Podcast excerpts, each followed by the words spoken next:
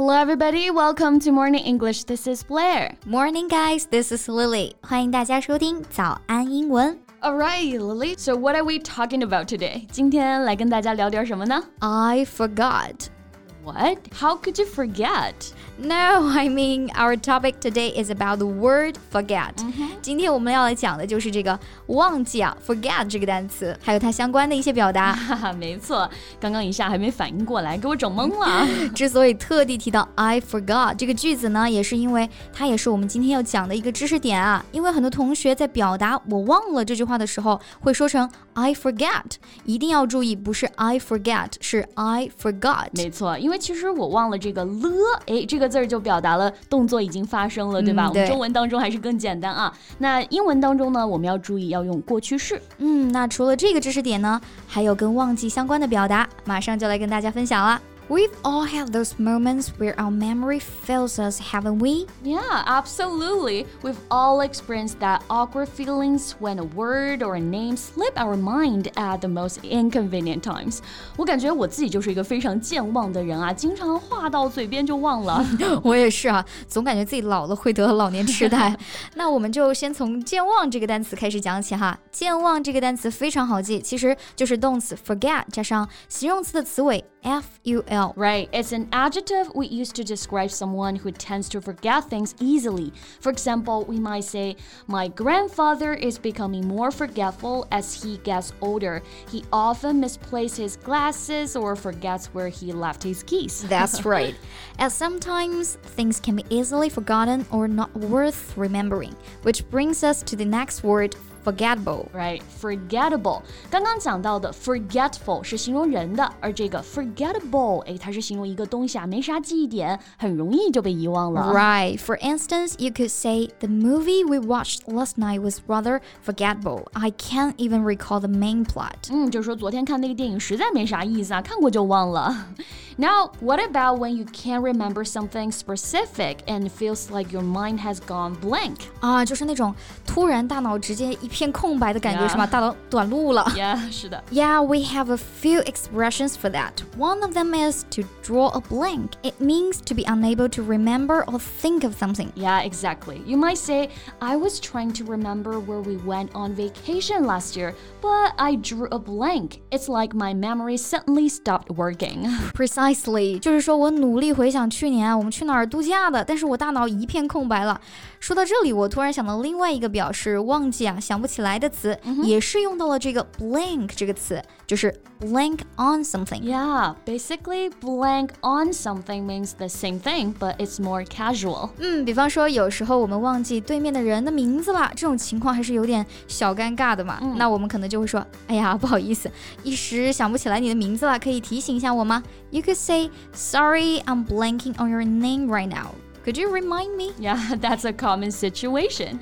So sometimes the most familiar things can escape somebody's mind. This brings us to the phrase something escapes somebody. Escape 我们都知道哈，做动词表示逃走、逃跑。那某件事从某个人脑子里逃走了，也就是想不起来了、忘了。So it also means that someone fails to remember or understand something, even though it should be obvious. Yeah, absolutely. For example, if you're trying to remember a well known actor's name, but it just won't come to you, you could say, The name of that famous actor escapes me at the moment. It's on the tip of my tongue, but I can't quite remember. That's a great example. 我们经常会聊明星八卦的时候啊，会说，哎，那个谁，就是那个谁来着，突然就想不起来了想不起来。对，这个时候啊，我们就会说，The actor's name escapes me. Okay, so last one, we have the expression to skip one's mind. It means to forget something or fail to remember it. It's often used when you forget to do something that you were supposed to do. Exactly，本来应该是要记住的事情，结果忘了。这个时候啊，就可以用到 skip one's mind 这个短语。 比方说，你应该带一份重要的文件去上班啊，但是完全忘记了。You might say, "I'm sorry, boss. It's completely skipped my mind to bring that report today. I'll make sure to bring it first thing tomorrow。嗯，这种情况其实还挺恼火的啊，自己都会责怪自己，哎，怎么这么重要的事儿都能忘呢？嗯，但其实大家也不用太过自责啊。Remember, our minds can be both amazing and mysterious, but sometimes they can play tricks on us. Yeah, our minds are like vast libraries, storing a wealth of knowledge, but occasionally a book goes missing or get misplaced. That's when these words and expressions come into play, reminding us of those forgetful moments. Absolutely.